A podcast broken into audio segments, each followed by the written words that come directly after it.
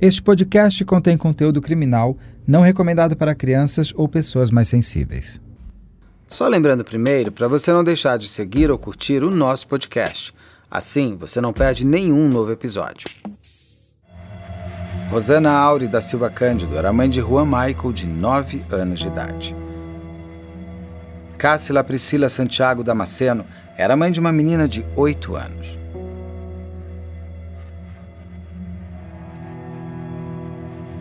Rosane e Cássila engataram um namoro e resolveram fugir de onde moravam, em Rio Branco, capital do estado do Acre, levando os filhos numa jornada que terminaria num enredo de terror sem precedentes. O casal trocava sempre de cidade para evitar que os pais de Juan e da menina encontrassem as crianças. A última parada de Rosane Cássila foi em Samambaia, região administrativa do Distrito Federal.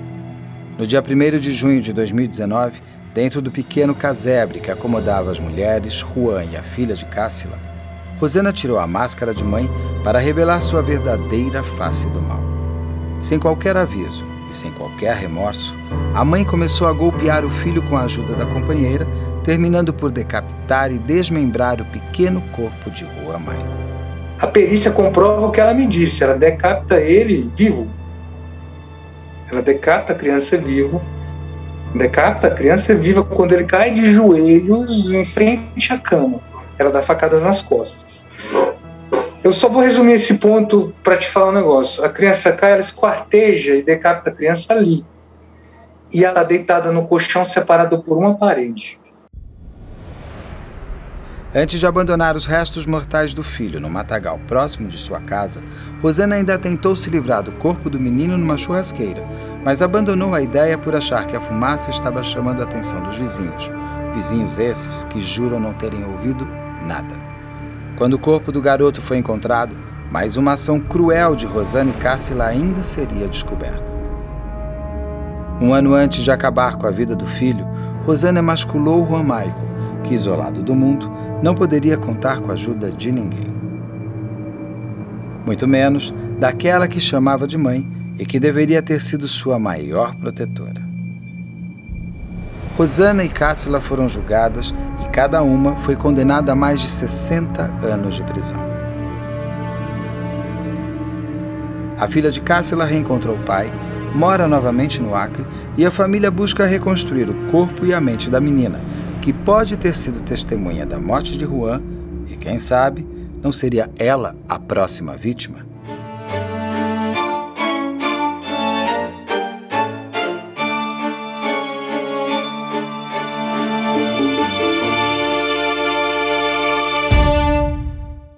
Olá, eu sou Beto Ribeiro, roteirista, entrevistador, e ao lado de Carla Buquerque, diretor de investigação criminal.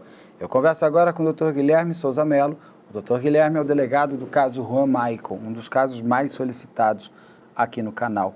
E nem vou explicar muito mais, porque já teve uma abertura fazendo um overview do crime, e quem vai nos contar melhor e tudo mais, todos os detalhes, é o doutor Guilherme. Doutor Guilherme, muito obrigado pelo seu tempo. Eu que agradeço o convite. Faz muito tempo que eu não, não aceito pedidos para poder falar sobre o caso até para dar uma esfriada, para poder trabalhar isso melhor na cabeça, Sim. diante do impacto que ele gerou aqui na cidade. Não, imagino. Posso chamar é, de você ou você, você prefere que chame de senhor? Não, você. Tá então, eu vou Pode me chamar de você. Tá bom, eu vou chamar você, eu vou, eu vou, eu vou conversar com você como se eu não soubesse de nada, para que os detalhes venham da nossa conversa. Então, eventualmente, se eu fizer alguma pergunta, como ah, o Beto não sabe a pergunta, a pauta eu sei, mas eu preciso que você me conte. Tá? Então, eu fiz a pauta, mas eu vou, às vezes, entrar em perguntas que parecem é, é, que eu não estou sabendo, mas eu estou. Então, doutor, para a gente começar, eu vou com a pergunta clássica do programa. Doutor Guilherme, que caso é esse? Que caso é esse do Juan Michael? Esse é o caso mais impactante que já teve aqui no Distrito Federal, né? O caso Juan Michael é a história de um menino de 9 anos que foi morto pela madrasta e pela companheira dela. Essa morte ela é muito emblemática aqui, porque ela, ela é praticada de uma forma muito cruel. Essa criança é esquartejada e jogada dentro de um bueiro aqui em Samambaia, que é uma região administrativa aqui próximo de onde eu moro, inclusive. E o que mais impactou nesse crime é a forma como se deu a sua execução. A criança foi morta a facadas, depois ela foi decapitada, desmembrada e queimada e descartada num bueiro. Isso é muito incomum nos padrões do Distrito Federal, né? E chamou a nossa atenção essa essa situação grave. Então essa é a história do Juan Maica. Tá. Um crime cruel até aquele momento sem explicação e incomum no Distrito Federal. Doutor, o senhor disse que o Juan foi morto pela madrasta e a companheira. A companheira é a mãe, não é? O Juan foi morto pela mãe dele. Exatamente. Ah, Exatamente. É. Como é que. Mas eu imagino. Na verdade. É. Roberto, desculpa. Na verdade, a execução propriamente dita foi pela mãe. Né? A mãe é quem executa, a mãe é quem dá a facada. Então, assim, o que acontece naquele dia? Né? Era uma sexta-feira, uma sexta-feira em Samambaia, eu era o delegado adjunto daquela região, e nós tínhamos uma operação de controle de, de taxas de homicídio. Então eu tinha que fazer incursões em festas em distribuidoras de bebidas. Por que eu te conto essa história? Porque ela é importante para o desvendar do caso. No que eu vou nessas festas pontuais ou nessas distribuidoras, eu encerro uma delas e aquela quantidade de, imensa de jovens são dispersas. Três desses jovens, por conta dessa dispersão da minha incursão, vão servir de testemunhas para mim. Se não tivesse ocorrido essa incursão, esses jovens teriam permaneceriam nessa festa, não teriam ido para a rua e visto a mãe da criança carregando uma mala com partes do corpo dela. E por isso é importante. Foi uma, uma grande coincidência. Era por volta de duas horas da manhã, eu estava nessa operação, prestes a ir embora, quando entra no rádio eu e minha equipe uma informação de que encontraram um corpo nas 617 de Samambaia, uma quadra. Roberto, se eu tivesse sendo longo, você me, me. Não, não, não tem, não tem longo, não. É, não tá aqui não tem, pode contar os detalhes todos.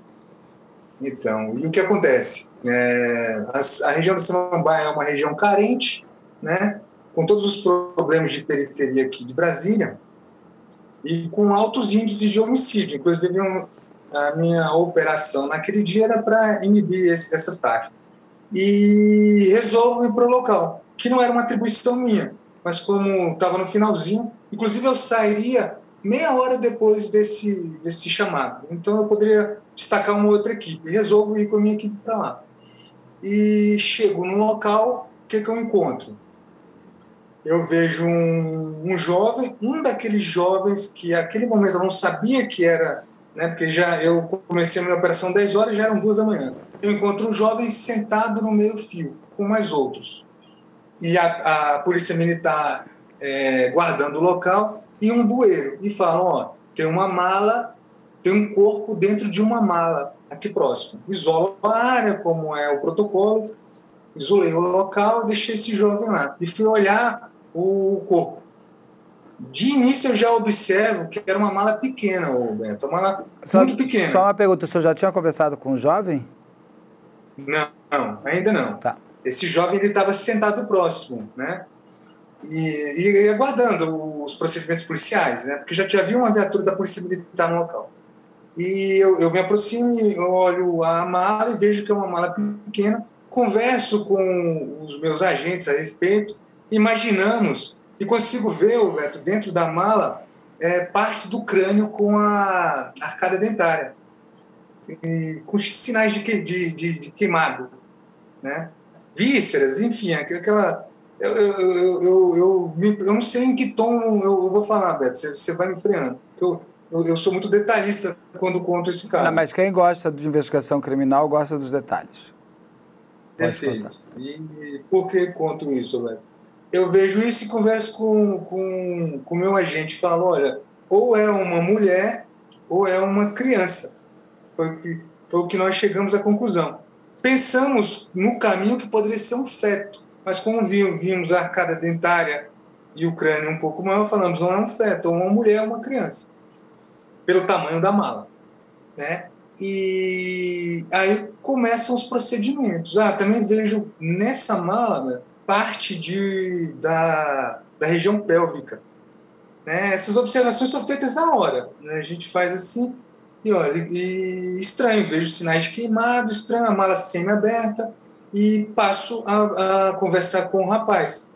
Né? E esse rapaz fala: Não, eu estava vindo da festa do senhor, foi lá, né? que a gente fechou, uma festa de adolescentes, com álcool, aquelas coisas. E, e quando eu estou andando, eu vejo uma mulher albina, do cabelo curto, é, carregando uma mala pela rua, fechada. E, e fala que estava ele e mais dois amigos. E eu falo, sim, o que mais você viu? Você viu que era albina.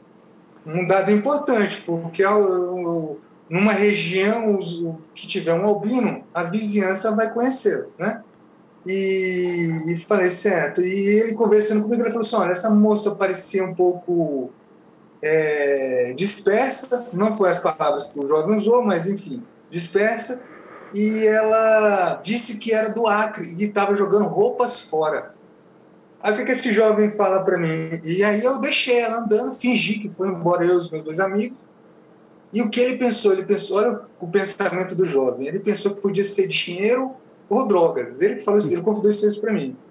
Eu tô aqui, a gente eu podia, eu achei que ela podia estar escondendo dinheiro ou droga, ou tivesse roubado algo, enfim, estava escondendo. E deixou ela, ela pensar que ele tinha ido embora. Ele disse, Roberto, que, que enquanto ele fingia que ia embora, ela, ela deu um nome que eu não me recordo agora, está nas minhas anotações, mas eu não me lembro qual nome que ela deu, um nome falso, inclusive, mas ela disse uma informação importante que era do Acre. E ele finge que vai embora e fica olhando de longe. Ela joga a mala dentro, do, ela senta no, na calçada por alguns instantes, como se estivesse pensando em algo, e joga a mala, ou aguardando que ele realmente fosse embora, joga a mala dentro do bueiro e vai embora. É, e falou que ela estava sozinha, ele me, me, me, diz, ele me aponta o, a direção em que ela foi embora, diz que ela parecia estar muito absorta, é, como se estivesse em transe, assim, sem muita noção de, de tempo e espaço, né? O que dá a entender que ela, que ela pudesse estar sob efeito de droga. Uma região também muito comum isso. Ótimo. Enquanto eu estou aguardando a chegada da minha equipe de isolamento para que eu possa sair do local, eu resolvo procurar os outros dois rapazes que ele disse que estava com ele, mando uma equipe procurar, encontro os rapazes, para encontrar, encontro esses rapazes, e um deles me disse que momentos antes ele viu uma mulher parecida com a descrição do outro, eles não se conheciam, esses rapazes e que essa mulher estava arrastando um objeto pela rua, como se fosse um, um saco ou uma mala, ele falou. Aí eu disse, ótimo, e como é que era essa mulher, onde que ela mora? Ele falou assim, acredito que ela mora em determinado ponto da 619, que era justamente é, o sentido no qual o rapaz disse que ela tinha ido embora. E aí vou com a minha equipe para esse local, para essas quadras, para ver se eu acho a mulher. E aí, o, Beto, eu coloco esse rapaz dentro do, do, meu veículo, junto com a minha equipe, e vou fazer aquela circulação para ver o que eu acho. E o que é que eu, eu entro numa determinada quadra e sinto um cheiro de queimado muito forte. Eu e minha equipe. Um cheiro forte. Era uma sexta-noite, poderia ser cheiro de churrasco comum. Poderia ser cheiro de churrasco comum. Mas era um cheiro muito forte. A gente entrou na rua e sentiu, né, Roberto? E em frente a essa casa onde tinha esse cheiro, tinha uns vizinhos comemorando algo. Em frente, vizinhos mesmo, vizinhos de, de, de muro. Uhum. E, e aí eu converso com essas pessoas, eu falo, é, vocês conhecem a moradora desse local de onde vem o cheiro? Eles falam, olha, é uma moça, eu pergunto a característica dela e me diz que ela tem o cabelo pintado de loiro. Aí eu, eu vinculo isso à informação do, do albino, de, uma, de uma mulher albina. Né? Eu, aí eu já. E por que, que eu, eu vi o cheiro de queimado? Porque lá no, no bueiro a gente viu que os pedaços de corpo estavam queimados. Ouço barulho de cães na casa e, e me informo com os vizinhos sobre quem mora do lado. Eles me dizem que mora uma mulher e que tem duas crianças. Até aquele momento, Beto, que eu estava acreditando que teria sido um, um caso de feminicídio. Eu pensei que o companheiro tivesse matado a companheira e, e colocado o corpo ali, né? E, e, resolvo com a minha equipe entrar nessa casa, né? Faço um, um análise ali, como é que é essa casa. Tem essa vizinhança, eu peço para que eles entrem. Nessa casa, ao lado deles, de onde vem o cheiro de fumaça, não tem mais os sinais, tem só o cheiro. Eu, eu abro o portão, o portão está aberto, né, um portão simples, e tem três casas para alugar pequeno. Não sei se você conhece como é, é, aqui em São Paulo, no Rio, não sei onde você está. É muito Paulo. comum, tem um lote com, com uma espécie de cortiço, mas com casas pequenas, separadas. E eu vi que uma das casas, a do fundo, é, tinha uma churrasqueira lá no cantinho, né? E desativada. Só vi isso e resolvi entrar. Deduzi que fosse lá que eu morasse. Eu ia bater na porta. Eu entrei, eu vi que a porta também bati na porta. Eu e mais dois agentes meus, três agentes meus, desculpa. E o que acontece? Eu vou entrando no lote, silenciosamente, ouço o barulho de cães, mas os cães dentro da casa. Essas informações são importantes depois, velho. E quando eu vou no último barraco do fundo, eu percebo, ouço uma movimentação. Então aí o que, que eu encontro? Eu encontro é, aqui boa, água sanitária, é, vestígios de. Não havia pano sujo de sangue. Encontro um martelo, encontro uma faca de cozinha grande, encontro um cesto e a churrasqueira dentro de casa com sinais de utilização mais limpa, completamente limpa. A faca estava com sinais de desgaste. O cabo, é, eu, eu, eu, eu, fico, esses detalhes eram para eu escrever depois, mas enfim, eu me empolgo, Beto. O, o cabo, embora. Se empolgue. O cabo, embora com sinais de, de nova, indicando que a faca era recém-adquirida, a lâmina com desgastes muito incomuns para o que sinalizava o cabo. Então, nós já pensamos ali, é, foi utilizado martelo, essa faca, e um cesto, e a churrasqueira limpa. É, ótimo. Passo a olhar as roupas, e quando falo passo, falo eu e minha equipe, viu? Não, Sim. Parece que eu estou falando em primeira pessoa, mas contribuição total, envolvimento total de todos os demais. Eles, a gente, a gente naquela sinergia, a gente pegou e passa a olhar as roupas da criança. A gente não vê roupa masculina. E a gente estranha nesse momento. É, por quê? Porque a, até ali a gente já sabia preliminarmente que era as duas companheiras e duas crianças, um casal. A menina nós tínhamos achado. E cadê as roupas do menino? Nós não encontramos. Né? E ótimo, mas também não, não, não era esse o primeiro, a primeira análise. A primeira análise era toda essa estranheza de cenário que tinha. A forma como se deu o crime, é, a maneira como nós encontramos a executora e essa questão religiosa de fundo que tinha naquele momento. E o fato de não haver sinais de que havia um garoto dentro de casa, e sim uma menina. Só via roupas femininas. Mas eu até então não, não me ative a isso é, a minha perícia chega, aí o que, que eu faço? Eu me desloco com todos eles para a delegacia, né? E isolo e passo a fazer a entrevista prévia das duas. A criança, eu deixo os cuidados do meu do, do chefe de investigação, o Carlos André, que eu tenho que elogiá-lo bastante. Um policial que não se faz hoje mais. O que, é que ele faz? ele tem a, a, a ideia de dar um papel para um papel para ela escrever, para distrair, né? enquanto a gente vai tentando conversar com as duas. É, as duas, Roberto, estavam muito dispostas a falar, muito tranquilas. A Rosana, ela estava, ela já tinha é, diminuído aquela, aquele, aquele estado transcendental que ela, que ela tinha, já estava um pouco mais lúcida. A Cássila, menos emotiva, de forma que ela, ela até se, se, se predispunha a, a nos contar as coisas de uma forma muito mais eloquente do que a Rosana. E Mas as duas pareciam, aí as duas pareciam mais unidas? Pareciam bem unidas, bem unidas. Elas, inclusive, deixavam isso claro. A própria, elas em, em alguns intervalos diziam que amavam uma outra, né? É quando, a... quando Desculpa, que amavam uma outra. É que a Cássila fala para você quando você chega que ela estava com medo de a Rosana matar ela, não fala isso? Exato. Mas daí isso já quando passa. Eu chego, ela, quando eu chego, ela está bem emotiva naquele momento, eu acredito naquela, naquela emoção dela, no sentido do medo que ela, ela acaba de ver a mãe que mata o filho, que esquarteja esse filho, que volta para casa, tranquilo, naquele estado de, de, de, de transe que ela mostrava, um, um, que, que, gerava um medo mesmo para quem olhasse, eu, eu tive um certo receio.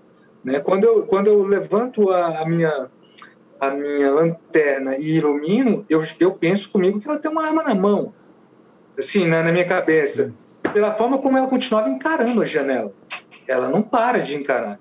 E aí eu peço para abrir quando eu vejo que ela não tem nada e ela continua estática, mas de um jeito muito desafiador. Ô, Beto, aí, e, e aí quando ela vai para a delegacia, elas, elas já se acalmam mais. Aquela que estava mais emotiva fica menos emotiva, mas ela fica mais falante. Só uma ela pergunta, só mais uma pergunta antes. Ela jogou. Eu tinha entendido que o corpo todo do, do Juan Michael no bueiro. Não, tinha uma parte do corpo do Juan na casa? Tinha duas partes em duas mochilas. Tinha partes divididas em duas mochilas além da mala. As duas mochilas que eu chego e vejo dentro da casa. Ah, lembrei de um outro detalhe, Roberto. Quando eu entro, eu, eu, eu me convenci de que, tinha, de, de, que não havia menino. Porque as, as duas, assim, perceba que o trabalho policial ele é feito dessas insígnias, né? Eu tenho que olhar esses sinais e interpretá-los naquele momento. Então, é muito comum mochilas rosas serem atribuídas a meninas. Não, não, eu estou tomando esse cuidado de falar o óbvio, mas a gente sabe como as coisas podem ser mal interpretadas, né? Então, quando eu vejo duas mochilas e sei que tem duas crianças na cor rosa, eu penso, tem algo errado, não há um menino aqui, há duas meninas, e vejo roupas, roupas de, de meninas. Por que, que eu fico atento a esse detalhe? Porque passado esse impacto inicial, eu tenho já que ter um olhar de investigação mais apurado. É, esquartejamento, queimar crianças, acre, e perceba, isso não, não tem nada a ver com um preconceito, é apenas um, uma correlação de fatos. Norte, eu, eu, naquele momento eu imaginei que pudesse haver algum tipo de sacrifício, de seita, de, de, assim, de algo nesse sentido, você entendeu, né? Porque os sinais me indicavam isso, que depois eu excluo essa. Por isso a minha viagem para o Acre, porque eu, eu eu tenho que descartar a possibilidade de ter outras vítimas, tenho que descartar essa motivação é, de seita ou espiritual uhum. e só pude fazer isso indo lá. Então é, é esse, essa é a justificativa por essa. Graças a Deus eu tive condições de ir. Mas voltando, trago elas para a delegacia e aí começa, Roberto. A... É muito longo, eu não consigo nem nem consigo falar por aqui, eu nem me sinto à vontade. É bom falar ao vivo. Sim. É, mas vai me falando, vai me contando. Tá bom. Eu vejo a, a criança fica isolada com esse agente meu. Lembra que eu te falei? Lembro. E ele deixou um papel para ela. Enquanto eu converso com a Cássila e a Rosana intercaladamente, de forma a, a entender de, o panorama do que aconteceu ali, ele me interrompe em determinado momento e fala: Doutor, olha esse desenho aqui o desenho é muito parecido com uma criança viscerada, um desenho rudimentar de criança, como se tivesse aberta a barriga dele, dela. É, eu tenho uma, dessa foto. E eu já fiquei surpreso. Por quê? Porque quando eu chego na. na eu, eu penso comigo, a criança viu essa execução e ficou quietinho. Entende? Por que, que eu penso isso? Porque a posição do colchão era voltada para frente da porta onde estavam as duas mochilas, visível, entende? É, e, e até ali eu já, eu já tinha alguns detalhes da própria execução que me permitiam pensar isso. Por exemplo, os quais a Rosana, a mãe, vira para mim e diz o seguinte: é tanta coisa, eu vou na execução, depois eu volto nas uhum. motivações. Que quando ela vai executar a criança, que ela decide executar o filho, ele está deitado na cama, que fica nesse mesmo corredor, que está deitada na cama, e ela se aproxima dele, ele está de barriga para cima, e ela pega aquela faca que eu te falei e dá uma facada direto no peito da criança. A ideia dela qual era? Quando ela desse essa facada no coração, a criança se desfaleceria. Mas não acontece isso. A criança levanta e fica sentada. É horrível, é horrível os detalhes. Não, mas. É, é assim. Mas, é, mas me conte todos é, eles. É, é horrível. Eu, eu, eu passo aqui a, a tarde toda, eu não tenho. E, e aí, ela, ela executa decapita, esquarteja naquele mesmo ponto em frente à cama. A criança está deitada. ele tá levanta, ela conta isso, que ele levanta. Ela conta, ela conta detalhadamente. E, ela, levanta, e ela fala e faz o quê? Ele cai no chão, ela começa a esfaqueá-lo pelas costas. Ah. Ela dá 12 facadas, ela sente o barulho. Da... É, é detalhes que você vai ficar. Com a mesma filhos? faca ou com uma outra faca? Com a mesma faca. Então ela tira dele. Você tem filhos? Tira, todas, só a mesma faca. Tem filhos? Não. Não, mas eu tenho então, sobrinho, eu tenho sei o que é. Então você sabe. É porque é, é, é, é terrível você ouvir aquilo e não imaginar uma criança Sim, que você conhece passando por aquela dor. Ela dá aquela facada, ela vai e, é, e a perícia comprova o que ela me disse. Ela decapita ele vivo. Ela decapita a criança vivo, decapita a criança viva quando ele cai de joelhos em frente à cama. Ela dá facadas nas costas. Eu só vou resumir esse ponto para te falar um negócio. A criança cai, ela esquarteja e decapita a criança ali.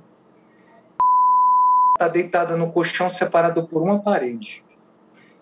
Entendeu? Aí o que eu penso? Essa criança.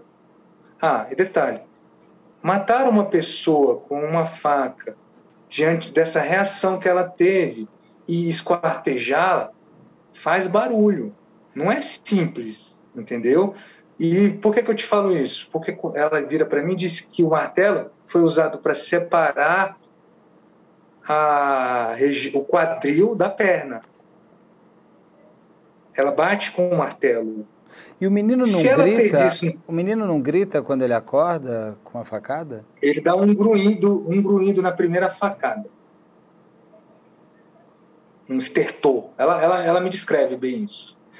Ela tá, ela, é, ela, não vou falar que ela tinha prazer em, em dizer isso, mas ela não tinha pudor em detalhar. Naquele momento, naquelas primeiras 16 horas. Depois ela, ela foi negando. Mas eu, eu poderia te dar muitos detalhes, o, mas Roberto, mas os detalhes. Dê os detalhes que você achar mas que... Mas eu quero falar para você tá. é o seguinte, quando a criança cai... Não, então, eu até então achei que a criança estava dormindo quando acontece todo esse. Mas quando ela me descreve a maneira como se deu a morte e, a, e, a, e o espartejamento, eu percebo que fez barulho.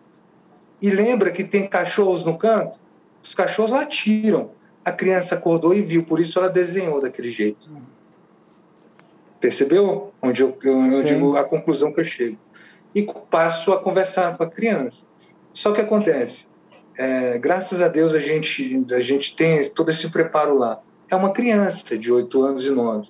Eu não tenho o preparo necessário para extrair de uma criança aquele tipo de informação e nem era adequado fazê-lo naquele momento. Sim. Então eu passo a perguntar para ela é, é, informações é, superficiais ela, sobre o que ela viu, o que, que se passou. Ela não me relata que viu a morte da criança. A criança não e nem diz para o especialista horas depois, dias depois. Ela não diz isso. Mas o desenho que ela faz me diz que ela de fato presenciou alguma coisa nesse sentido, entendeu? Ela, ela depois, quando é encaminhada para o especialista, ela não traz essa informação. Ela só mostra uma, um ódio excessivo pelo pai e pela figura masculina. Isso é uma verdade. Isso não é uma mentira. É, por que te digo isso?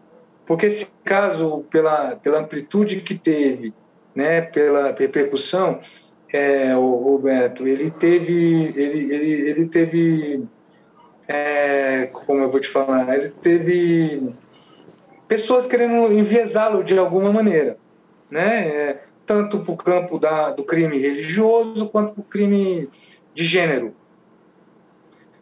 E, e, o meu trabalho era justamente filtrar essas informações de modo que o trabalho fosse o mais técnico possível. O, o não se dá para concluir por um lado ou por outro, também não se dá para excluir essa informação. E estou falando isso com você com, a, com total tranquilidade e isenção. É, a menina, de fato, demonstrava um ódio excessivo pela figura paterna e pelo menino, pelo Juan. A Rosana? Naquele menino. A não, a criança. A criança, a irmã de criação dele, a, a, a filha da Cássila. Exato, ela demonstrava um ódio excessivo pelo irmão e pelo pai e por figuras masculinas naquele momento. Sim. Isso é fato. Um ódio, um ódio construído, inclusive, pela Rosana e pela mãe dela, né? Com certeza, com certeza. Isso depois fica bastante demonstrado com as diligências que a gente faz. Mas ela, é... ela impinge na criança esse ódio pelo pai até para que ela não, não manifeste interesse em voltar para ele, para manter a criança é. consigo. Mas enfim. Enquanto tá- criança... ela tá, só uma coisa, enquanto ela está lá na delegacia descontando mas algumas coisas, a perícia deve estar tá na casa dela ou ali onde os corpos, ou de uma parte do corpo foi encontrado também, né? Ainda estava se é, remontando. Eu tenho, eu tenho, então, simultaneamente eu tenho perícia na casa onde aconteceu o crime e no bueiro onde foi descartado parte do corpo. Entende? Além de ter a equipe cuidando dessa criança e eu e a minha equipe propriamente dita é, atuando em cima das duas autoras e das testemunhas que a gente ah. identificou. Porque a gente tem, é, você que já está uhum. né, habituado a acompanhar investigações, esse tipo de crime, esses momentos imediatos, investigação preliminar, ela é fundamental para descobrir. Aí depois a gente faz uma, uma, investigação de segmento, que nós chamamos. Essa investigação de segmento permite eu, eu esgotar as circunstâncias do acontecimento. Mas voltando para o fato, é, decido encaminhar, aciono o conselho tutelar e decido não não submeter a criança a nenhum tipo de, de escuta inadequado naquele momento. Né? E, enfim, me concentro nas duas. Isso é três e quatro horas da manhã. Me concentro nas, nas autoras e nas testemunhas. As autoras, elas me dão relatos de horas, horas, horas com mímica, com representação teatral, com satisfação pela fama, Qual? com tudo, tudo que você imaginar. Tudo que você imaginar de previsível ou imprevisível no ser humano, numa situação de, de grande vulto que, que, que demanda uma repercussão, você vai ver naquelas horas. É quase 16 horas, como eu te disse. Mas ela, aí a Rosana te conta que ela deu a primeira facada, depois as outras facadas. A Cássila fez o quê? Então, não, isso, isso eu não estou te contando a parte da, da, do planejamento até chegar no ar. Ah, sim, né? Eu quero, vou querer saber motivação, por que, ela tem, fez tem, isso. Tem muita coisa, né? Tem, mas, mas Roberto, eu, eu não vou ter tempo de te falar. Eu te falei que era, que era muito extenso, é muito extenso, Beto, é muito detalhista. Mas você vai é me muito, contar. É, é absurdo. Hoje eu não vou conseguir. Mas, Mas você vai me contando. Então, então vamos, vamos, então para as partes, depois a gente pega os outros detalhes. Quando elas vão para a delegacia, quando elas vão para a delegacia, elas começam a te contar como elas agiram em torno do menino. Por que, que elas fizeram isso? Por que, que a mãe, em princípio, fez isso? Então, no primeiro momento, quando eu recebo ela na porta, ela diz: ele tentou me matar. Quando eu entro no. Voltando no tempo, eu entro lá na casa, ele tentou me matar. E eu vejo que é uma criança de 9 anos. Eu tentou matar a senhora como? Né? A gente vai, ela, com o quê? Não, ele tentou me matar e tal. Ele era muito violento. Ela cria umas histórias totalmente fantasiosas. Mas ele avançou para cima dela. O Juan tinha oito... Rosana. Rosana, o Juan tinha oito... O Juan tinha oito ou nove anos? Nove anos. Ele tinha nove e a menina tinha oito? É porque eu tinha, eu tinha é. na minha pauta ele tinha oito e ela nove. Não, é o contrário. É. E o. O.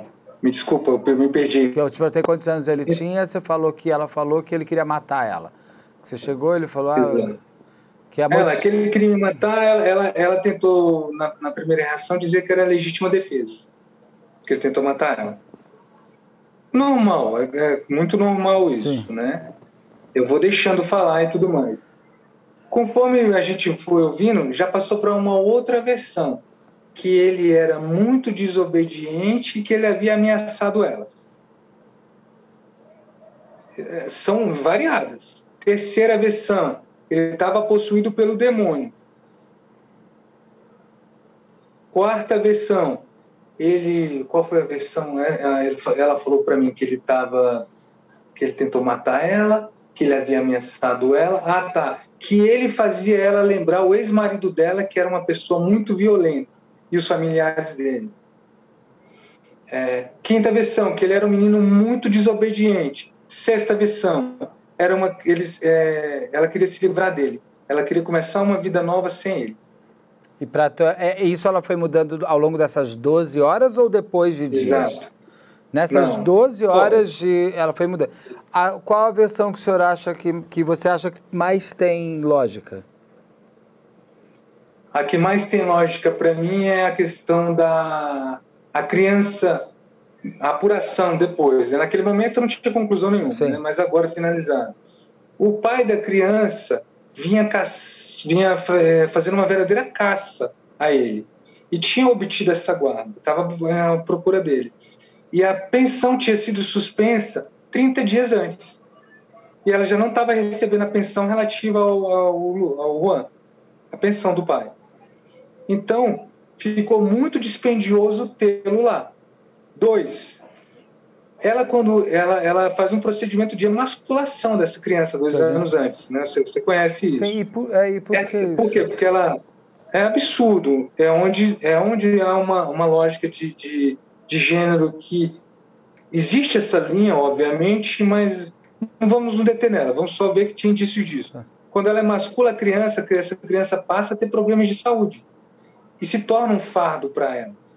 Essa criança é escondida, ela não vai para a escola, ela fica dentro de casa. E a perícia me mostra que a, quando ela faz essa emasculação, esse procedimento cirúrgico na criança, a, o canal urinário da, dela é, é reduzido tão intensamente que ela acumula é, urina na bexiga para fazer xixi era, é uma dor imensa, é, é uma dor é, beira tortura, entende?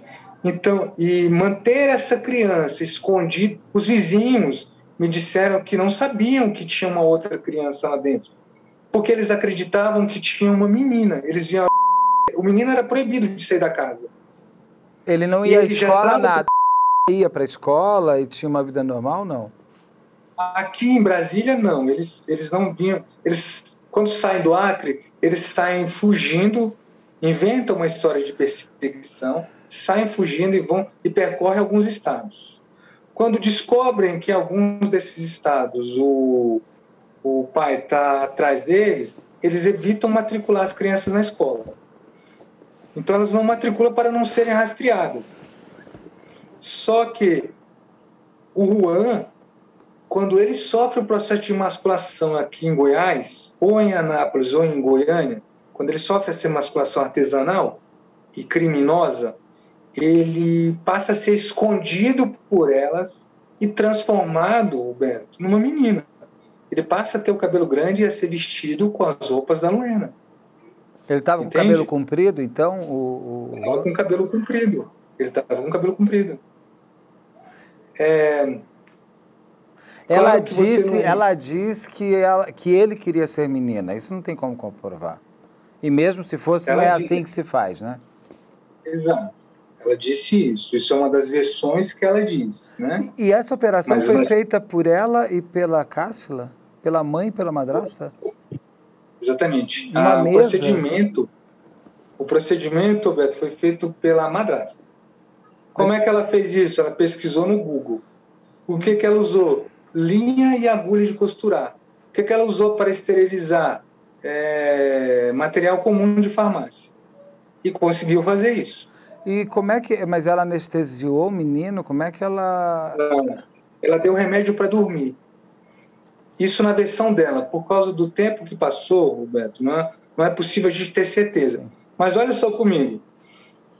É, investigando a vida dela em Samambaia, numa outra quadra que ela morava, a Cássila, a madrasta, eu descubro que ela estava procurando emprego de cabeleireira.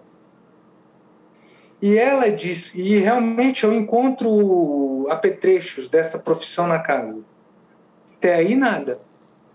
Mas quando ela me depõe num determinado momento, ela diz para mim que utilizou uma ferramenta, me, fugiu o nome, aquela que a gente faz da barba. Gilete, uma navalha, uma navalha. Navalha. Uma navalha de barbeiro que ela tinha por conta da profissão como bisturi. E então, e, e o corte e, e, a cicatriz que é possível que a perícia. Eu, eu, inclusive, Beto, deixa eu te falar uma coisa que eu, eu fui no eu, eu conversei com a equipe de peritos, eu fui no local quando estava realizando essa perícia, eu tenho todas as fotografias. Se você visse o que eu vi, tanto pessoalmente quanto pelas fotografias que eu tenho, eu vou te dar um exemplo a face da criança ela foi retirada como se fosse uma máscara mortuária. É onde é possível ver o cabelo grande. Imagina uma máscara retirada. É assim que, que a gente vê a face da criança. Lembra que quando eu, eu, eu vou até o, o bueiro, eu vejo a cara dentária, tá, tá sem a face, tá sem a. Ela, ela, ela retira o rosto da criança com o cabelo grande, é onde eu vejo o cabelo grande. E é por isso que você acha que é uma mulher? Não, não, a, não, ali, não, eu acho que a mulher. Eu, não, porque essa máscara não tá ali no. No não, eu digo por causa do cabelo grande. Quando você olha, ou é uma criança, ou é uma menina, uma não, mulher. Não, eu não consegui ver o cabelo não, naquele tá. momento. Não. Eu achei que era uma mulher pelo tamanho da mala. Tá. Eu, eu imaginei que era um, um, um indivíduo adulto por causa dos dentes e não grande a ponto de ser um homem. E, e por que, por que ela tira o rosto dele? É, foi a forma como ela não, não explica isso, foi a forma como ela ela ela achou de, de, de desmembrar. Isso é o que levantou desconfianças da nossa parte, você entende? Mas isso eu já tenho que entrar na psique dela, que não dá para eu precisar. Eu não, eu não consigo identificar um motivo real pelo qual ela parece que retirou o rosto da criança, tal qual uma máscara, de propósito. Porque é assim que apresenta a imagem. Mas não, ela não explica isso. E aí você me disse que você tinha um cheiro muito forte de queimado. Ela teria queimado é. esse rosto dele? Não, ela queimou a carne. E aí eu vou te dar um outro detalhe bizarro. A carne, qual carne? A carne do corpo? É, calma. Deixa eu te falar essa parte. Que o não, é que, você me fa... é que você me disse que não vai ter meu tempo para me contar tudo. Estou querendo pegar um Não vou ter, não vou ter. Eu quero pegar alguma coisa. Mas eu vou coisa. te dar esse detalhe. Eu, vou... É. eu, tenho vários outros. Eu vou te dar um é. detalhe que ela me falou. Eu te falei, eu passei 16 horas com ela. Só eu. Ela, eu, eu, eu teve um determinado momento que eu tive que desalgemá-la a pedido dela para que ela pudesse demonstrar a forma como ela fez as coisas. Ela, ela fez uma representação teatral para mim de tão absurdo. Eu nunca vi algo daquele jeito. Na minha sala, só eu e ela. E como, assim, é uma mulher, eu estava relativamente seguro, né? Óbvio que eu observei, Eu fiz isso por. Mas a, naquele momento a curiosidade investigativa era mais importante para elucidar. Mas deixa eu te falar o que ela me falou. Ela, eu pergunto, numa das perguntas, por que você queimou a carne da criança? Aí eu vou te dar um detalhe. Presta atenção no que eu vou te falar, conforme elas me disseram. Ela disse que ela queimou carne para poder desprender mais fácil dos ossos. Ela queria desprender mais fácil dos ossos para poder descartar o corpo de uma forma melhor. Aí eu falei: o que você ia fazer com os ossos? Lembra do martelo que eu achei? Ela ia amolecer, quebrar e depois jogar fora. Queimar a carne, a intenção foi desprender com mais facilidade a carne dos ossos. Ela não teria comido alguma coisa, não? Ela teria feito antropofagia também, não? É um detalhe, é um outro detalhe. Esse detalhe eu, eu me reservo em guardar. Mas é, me reservo. Desculpe, porque esse detalhe é um detalhe muito importante. E eu então. pretendo um dia falar um pouco mais detalhado sobre tá. isso. Esse eu me reservo. Mas, mas faça a sua dedução né? É... Se a pessoa chegou até esse ponto. Enfim. É, paramos onde, Beto? É, Para contar a história que eu vou ter que sair, Beto. Então, peraí. Você estava com então, seu cara mal então, aí eu percebo que você está bem interessado. Eu não sou. Eu eu, não, não fica. Eu, eu, tô, eu tô mal-humorado, nada. Eu tenho todo o tempo. Eu tenho todo o tempo do mundo. Só vou pegar aqui, eu preciso de algumas respostas. Não, eu que não tenho. Peraí, eu, eu tenho. sei, eu sei. Peraí, só te perguntar umas coisas aqui então. Peraí. Por que, que ela tinha separado o corpo dele em duas mochilas e na outra mala? O que, que ela ia fazer com essas mochilas? Descartar. Ela, em princípio, ela tinha intenção de enterrar. Ela ia, ela ia, o planejamento dela era o seguinte: esquartejou o corpo, dividiu em partes menores, separaria a carne do osso, trituraria esse osso com esse martelo e jogaria no vaso. E ela não faz é, por quê? Porque a execução é muito mais difícil do que o planejamento. Ela viu que não era. Primeiro, ela viu que a carne não, não ficava mole como ela. Aí eu já estou te dando um detalhe que ela me conta. Que ia ficar. Ela viu que não era tão fácil esquartejar em pedaços menores como ela pensou, dada a dificuldade. Lembra que a faca estava com o gume já totalmente destruído? E aí ela resolve colocar nessas mochilas e descartar em outro ponto. Escolhe o bueiro aleatoriamente. Tá. O, a, Ros, a, a Rosana, a gente já sabe que cortou. Aliás, só uma coisa: se ele foi de, decapitado vivo, ela não pegou e cortou a cabeça acabou. Ela ficou cortando. Então, esse menino sofreu todo esse processo de Sim, separação do. do, do... Ele, ela já teria tirado o rosto dele antes da decapitação? Não, não. Foi depois, não. foi pós. Depois. E o que, que a Cássila faz nesse momento? Onde está a participação dela na morte exata? Quando a criança fica sentada, lembra que a criança é, tem essa reação inesperada? Ela é chamada para segurar a criança. Ah, quando antes de, de o papel da Cássila era como é que chama? Era entorpecer a criança ela usou um, um, uma espécie de entorpecente que, eu não, que ela não soube me dizer o que era, eu não encontrei isso lá. Que ela colocou aqui, que ela colocou no nariz dele. Formol, ela disse isso, mas eu não encontrei isso lá. Ela disse que usou um pano embebido em formol. Não encontrei esse pano e nem encontrei formol. Acredito que elas tenham se livrado disso. O, quando ele levanta, ela segura o nariz dele, quando ele leva a facada, ela segura e bota esse pano ele continua mexendo, ela segura o ombro dele enquanto a Rosana dá as facadas. E ela traz um. Aí ela, ela dá as facadas e começa a cortar a cabeça do menino. Ela traz um balde para colocar as coisas dentro. Ela, segundo ela, ela não conseguiu permanecer ali esperando a, ao corte e saiu. E vai acender a churrasqueira. Ah, elas duas fogem, Rosane e Cássia, elas fogem do Acre, pegam os filhos e fogem dos pais. Por que, que elas fogem com os filhos se ela não gostava do filho? Era por dinheiro, para pensão? Então, é, a Rosana era uma menina normal.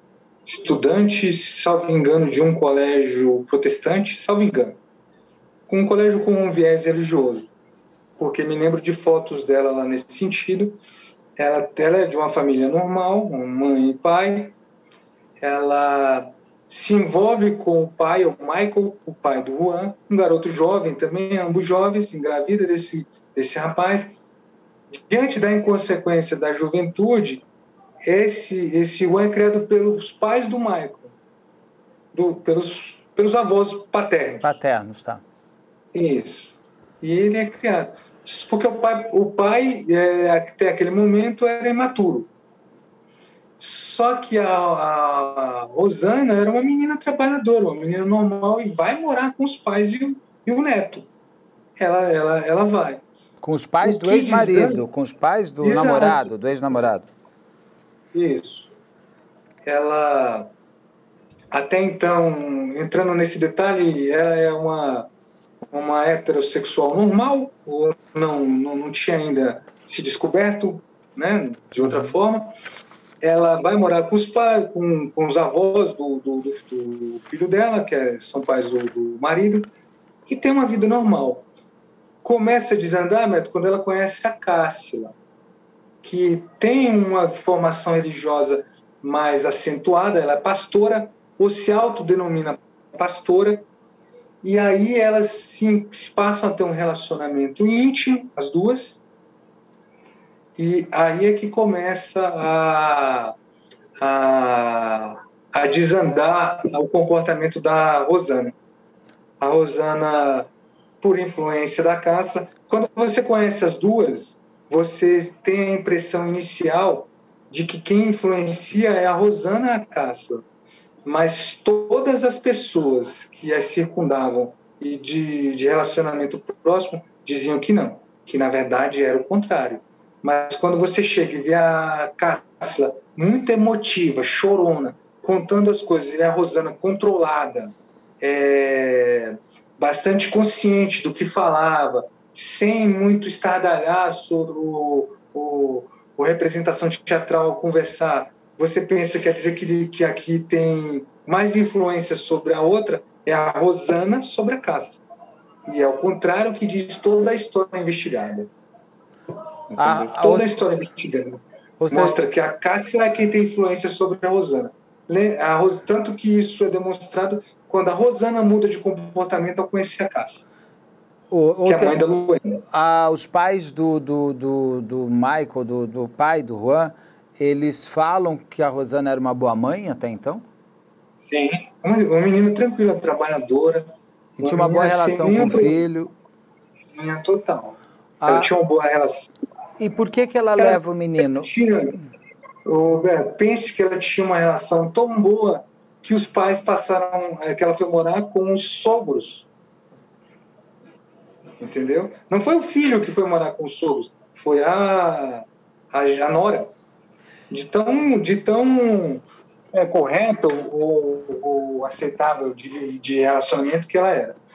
E ela, ela muda de comportamento quando conhece a casa, a mãe que está passando por um processo de divórcio ou de separação do também companheiro, tem a filha consigo, Aí, num processo também comum de separação, só que ela tem mais independência, ela vai morar só, ela se conhece, ela assume um relacionamento religioso com a, com a Rosana.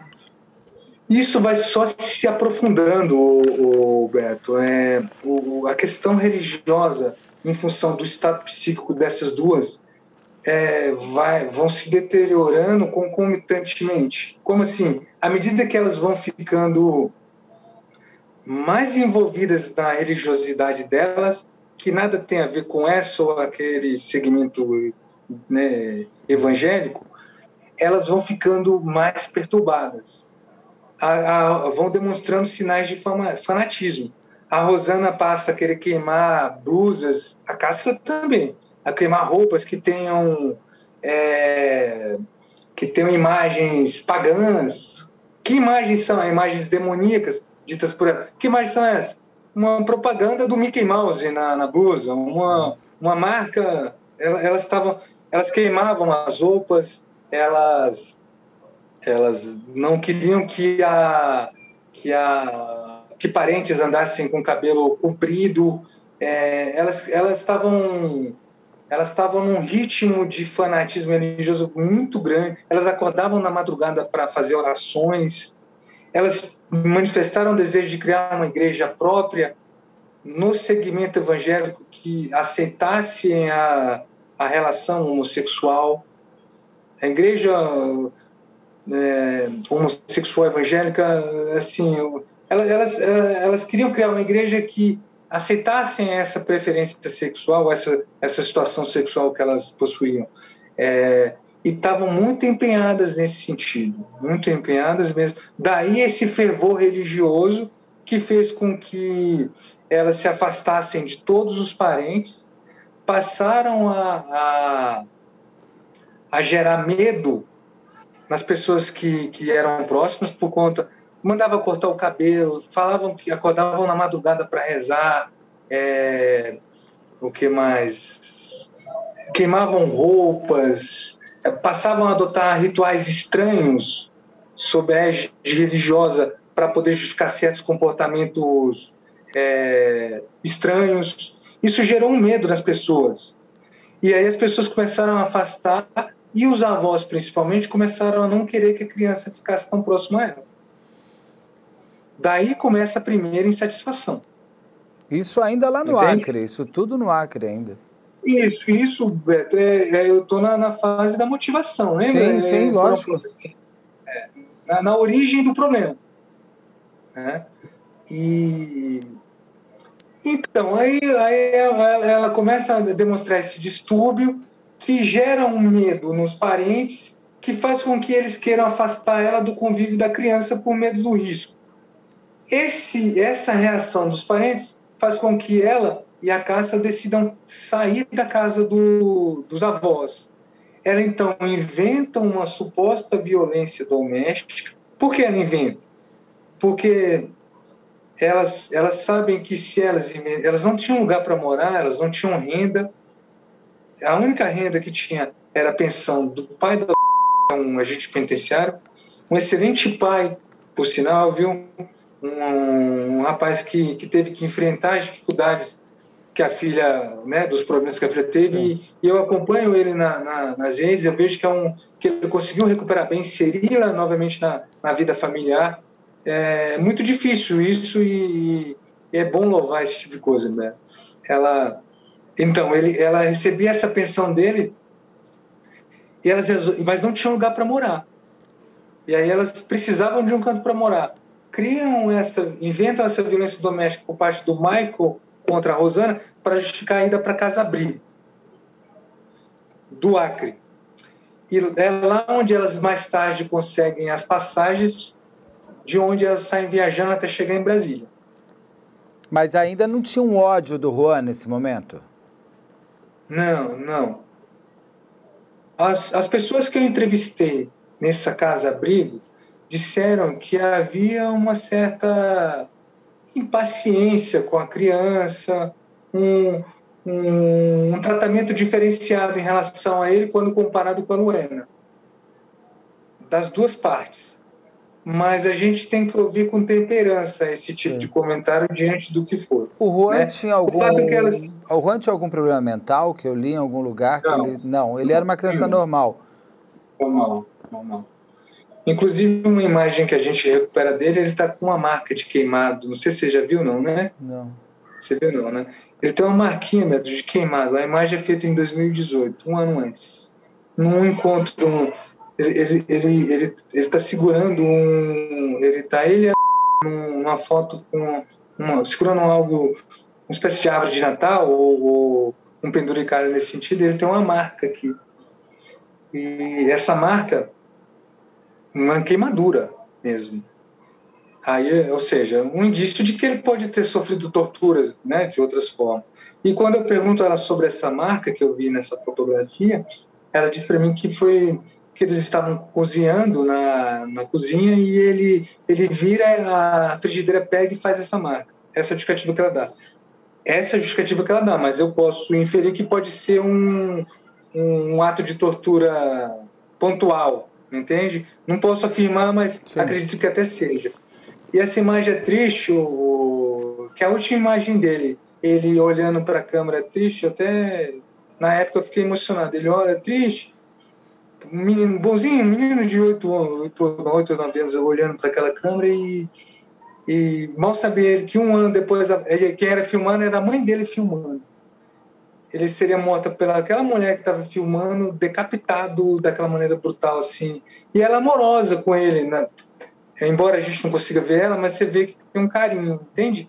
E, é triste, enfim. É. Só um... Ela, ela, a, a, elas ficaram fugindo quanto tempo? Porque ele foi, ele foi emasculado dois anos antes, é isso? Dois anos antes da morte. Deixa eu só pegar minhas anotações aqui, que agora me fugiu. Se você me perguntasse isso há um ano e meio atrás, eu te diria isso é normal, na ponta da língua. Na ponta da língua, só que eu não me recordo o data exata que ela saiu de lá. Não me recordo, acredito que 2018 mesmo. Um ano e meio antes, cerca de um ano e meio, se eu não estiver enganado. Então ele foi, ele foi emasculado ainda no Acre? Não. Eles, é, elas vão para casa abrigo, depois de inventar essa história. Elas não têm um bom convívio nesse local, justamente por conta da, do fervor religioso que ela demonstra, da dificuldade de se adaptar. Conseguem inventar uma segunda história de que o pai do Juan era um membro de facção criminosa, e aí elas conseguem passagem para um outro estado. Até onde a gente apurou, a gente não tem certeza porque a gente não conseguiu achar esses bilhetes. Mas elas teriam ido para uma cidade do Nordeste, ou Alagoas, ou Maceió, a gente não tem certeza, o Aracaju, uma cidade do Nordeste. De lá elas vão para Tocantins, podem ter passado por outros locais uhum. também, a gente só não tem certeza, porque não conseguimos achar, porque elas tinham uma preocupação muito grande de não deixar rastro. Elas obtinham essas passagens doadas por, por ONGs locais, é, sensibilizadas pela história de fuga de facção e fuga de violência doméstica. Eles doavam dinheiro, elas compravam essas passagens, iam com essas crianças, auxiliadas por essas pessoas, porque essas pessoas, é, acreditando na história delas, é, arrumavam, facilitavam a viagem delas sem essa documentação, sem essa burocracia necessária por estar viajando com duas crianças. De boa fé, tais pessoas eram manipuladas a ajudá-las. Isso é fato. Isso depois eu pude comprovar. É, elas passam por, por, pelo Nordeste, por Tocantins e se estabelecem em Anápolis e em Goiânia também. Eu não sei precisar em qual desses locais aconteceu a emasculação pela minha experiência, elas ficaram numa zona rural de Goiás também. Esse, é, é, elas precisavam de estar num lugar que tivesse acesso a recursos ou possibilidade tal. Então, na minha opinião, ou foi Goiânia ou Anápolis. Eu acredito que tenha sido Anápolis. Acredito que tenha sido Anápolis. Por que eu te falo isso, Beto? Porque o pai estava numa cruzada, o pai do localizado, e ele consegue obter informação de que elas fizeram saque em Anápolis no cartão do, da pensão dele. Então, quando ele descobre isso, ele vai até o local, até Anápolis, onde esse posto terminal, isso com decisão judicial, viu? Ele já, já obteve a guarda, ele está caçando elas. Ele vai até o local. E quando ele vai até o local, as pessoas desse local é, me dizem que se recordam dela estar ali e nas proximidades eu, eu, eu vejo farmácias, vejo, deduzo que ali naquele local era o mais tem acesso à internet, era mais provável delas terem conseguido essa realizar esse procedimento porque elas pesquisaram na internet, elas utilizaram, elas tinham acesso a, a meios de asepsia que possibilitariam ela fazer isso. Isso é uma opinião. Sim. E, né? Mas, então, e, mas aí não teriam sido então, dois anos antes, seria um ano antes. Que foi 12 de junho de 2019 que ele foi então, morto. É, o, o, perito me disse que as cicatrizes remetem a dois, de um a dois anos. Então está dentro, tá dentro do range. Exato. Pode ter sido um ano. Eu não posso te dar esses detalhes porque a gente não tem essa documentação. Sim. A gente fez esse esse caminho investigativo de acordo com os elementos que a gente tem, mas não são precisos a ponto de dizer que foi em Goiânia ou foi em. Porque eu não sei qual é o intervalo de tempo que elas permaneceram Sim. em casas locais. Elas se escondiam onde elas estavam. Elas não eram vistas. Sim. Entendeu? É, ela é, senhor, você soube da emasculação durante essas 12 horas de, de depoimento? Você já conseguiu Sim. saber desse momento da emasculação? Você já sabia que aquilo era um Sim. corpo de um menino emasculado? Sim, a gente sabia que tinha sido arrancado o órgão genital. Só não sabia que era Porque, antes. É, a gente não sabia o motivo. Todos os indicativos para mim mostravam, e é comum as, os rituais envolvendo criança, sobretudo no norte do país, é, acontecerem emasculação. Não sei se você tem esse conhecimento, mas é comum. É né? uma informação que nessa ritualística deles eles fazem isso.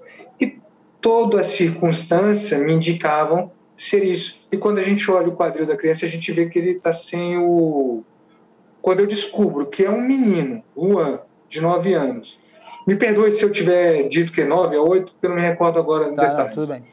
Mas quando eu descubro que é um menino, uma criança do sexo masculino, que eu já tenho certeza, porque eu já estou com os documentos, já tenho todas as informações, e vejo que na, na cintura pélvica dele eu não consigo ver o pênis, que ele foi cortado de fato, Sim. eu isso me leva aqui que pode ter sido um ritual.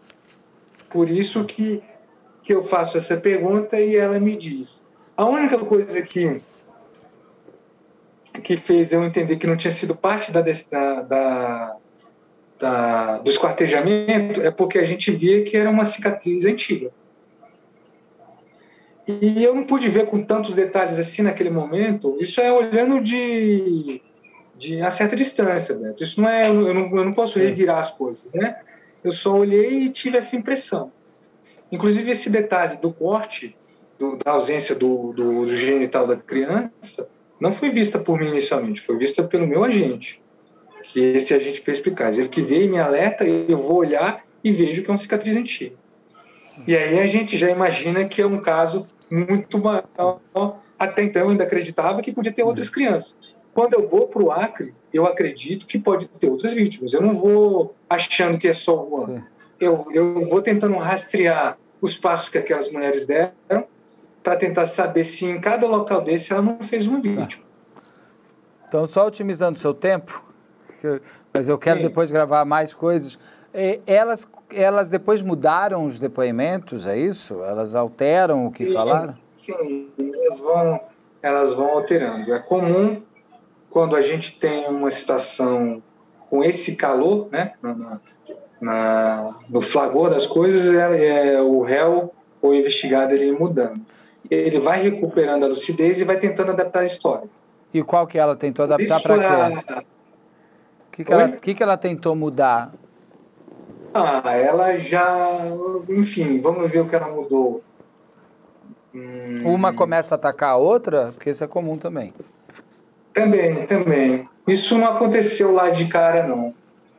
Isso elas estavam, como eu te falo, elas estavam muito. dizendo muito que amavam uma a outra, muita demonstração de carinho. Hoje ainda. Eu chamo elas depois. Hoje ainda estão juntas? Você sabe se hoje elas ainda se amam muito? Não, atualmente eu não sei te dizer, mas há um ano e pouco atrás elas já não estavam. Mas isso eu não posso te falar nesse momento, né? Porque isso muda ah, muito. Sei. Mas a Rosana chegou a falar, não, a mãe chegou a falar, eu não fiz nada, quem fez na verdade foi a Cássila ou não? Ela manteve que foi ela que matou. A Cássila chega a falar isso, a Cássila chega a falar isso. Falar o quê? Que ela nem participou de nada? Que não, é, que ela não participou. Ela chega a falar isso depois. Que nem teria segurado. A Rosana, a Rosana, à medida que ela vai recobrando essa lucidez, ela vai silenciando. Ela vai ficando mais introvertida, né? ela se manifesta menos. E aí é onde a gente percebe que toda aquela construção de que quem tem influência sobre a outra, sobre é, é, ela vai ficando calada, recolhida, e a outra se manifestando já, tentando se livrar das acusações, enfim. O alterando ju... as versões. O julgamento ainda não foi, né? Já foi. Ah, já foi o julgamento? Condenados. Foram condenados a quanto tempo? 60 anos de prisão. 60? O que acontece? O, o crime que elas cometeram, ele está sujeito a 12 a 30 anos de prisão. Na atual é, legislação nossa, isso faria com que elas ficassem livres, com todas as benesses que têm, com seis anos. As primárias, né? Então elas teriam em torno, em média, seis anos de prisão em regime fechado. Qual é a minha preocupação? Num caso, é, perceba como a sua reação está aí. A gente tem que tentar descobrir o máximo de crimes para que elas sejam responsabilizadas e aumentar essa pena. Sim. O meu trabalho ele se voltou para isso, né? porque se eu me concentrasse somente no homicídio, ela pegaria em torno de 20, 21 anos de prisão e ficaria pouco mais de seis anos. Aí o que, que a gente, o esforço investigativo foi para onde nós conseguimos, nós conseguimos condenar na tortura do menor em função daquela de, de fazer com que ele perdesse uma função do corpo que é a função urinária, né, ou é a função sexual. Uhum. A gente conseguiu fazer essa ela ser pela fraude processual por conta de ela tentar limpar o local e também pela ocultação de cadáver. Somadas, essas penas chegaram a quase 60 anos. Eu acredito que isso vai permitir que elas fiquem no tempo máximo de regime fechado. São 40 Ou pelo anos menos agora. 20 anos. Porque ela Hoje é 40 anos. Na época, na época era 30. Acho que elas ficam uns 20 anos. A verdade é 2020 que é o, é o pacote anticrime, né? Elas pegam é. ainda até 30 anos de cadeia, porque o, o crime é anterior a ele. É. Ah, é anterior a janeiro de 2020. A... Mas acredito, Roberto, que a condição psíquica dessas mulheres não, não, não vai ser possível que elas sejam soltas. Na mesma toada do Chambinho e de outros assassinos que demonstram qualquer inviabilidade de que retornem ao seu social. É. Infelizmente são poucos, né? Tem o Champinha, porque o próprio maníaco do parque vai sair uma hora. Eles saem, né? Tem muitas pessoas para sair. Saem, eles saem. É. Doutor, você, é você acha que a, a filha da Cássila poderia ser a próxima vítima? Eu tenho certeza. Eu tenho certeza absoluta. Eu tenho certeza absoluta porque as impressões que eu tive naquele momento que entro na casa mostram que a instabilidade da Rosana era tão grande que ela poderia matar a criança. E qual é o, o, o, o sinal objetivo disso? O pai também estava numa briga judicial para guarda e recuperação dela. O Juan ele teve a guarda revertida e a interrupção da pensão, que foi causa da morte dele. É porque nós não tivemos tempo, nós não, tem, não temos tempo de detalhar isso, uhum. que também foi descoberto. É, mas o estava no mesmo processo numa fase anterior. Se nós entendermos que elas estavam justamente, que um dos motivos do crime era justamente essa falta de condições material, naquele dia o vou te dar um outro detalhe para que claro. você pense. Naquele dia eles tinham comido pão, uma torrada de pão. Uau! Entende onde eu quero chegar? Havia não teria, ela não tinha digestão nenhuma. É isso? Uma torrada de pão. Era o que a gente elas tinham comido lá. A criança tinha comido torrada de pão ela não conseguiu comer o McDonald's que nós oferecemos para ela, a criança, eu estou dizendo, quando ela estava no, no, na delegacia desenhando, né, para ela não conseguiu. Ou seja, eles não tinham nem comida para comer. E elas não estavam dando comida para as crianças, é isso? Elas não tinham. O, o, o Juan, o que, que a Cássila fazia? A Rosana ela fazia o seguinte, ela... É muitos detalhes que eu não estou te dizendo, mas vamos lá nesse aqui. É, a Rosana, ela quando vai morar em Samambaia, ela não mora naquele endereço, ela mora num outro endereço. Ela sai pedindo comida. E ela leva as crianças, às vezes, nessas, né, pedindo comida no sentido de que vai ajudar terceiros no, numa função religiosa que ela atribuiu a si mesma. Era assim que ela se dizia, que ela é auto se denominou pastora e ela ia é, arrecadando donativos, levando as crianças. Uma dessas pessoas que eu entrevisto, ela me diz, ó, ela levava o Juan, ela não deixava o Juan comer. A criança do lado, passando fome, ela não deixava. Ela brigava com ele, não deixava comer. E ela arrecadava bens. Eu estou só falando que ela não tinha nem dinheiro para comer e nesse dia tinha torrada de pão para comer. Foi o que eles comeram. Entendeu? Então, é mais um indício de que pode ter acontecido tantas outras coisas ali. Ah, elas, elas chegaram a pensar em devolver os filhos para os pais, ao invés de matar não. os filhos e terem a vida que elas foi, queriam foi, ter? Foram, foi uma pergunta que eu fiz. Por que, que você fez isso? Se você odiava tanta criança, se você pensava em matá-lo, por que você não devolveu para o pai que estava procurando há tanto tempo? Ela disse que não. Ela disse que não ia devolver, que em princípio amava ele, passou a ter ódio dele depois e disse que não, que não devolveria a criança. Ou seja, ela queria exercer a maldade mesmo.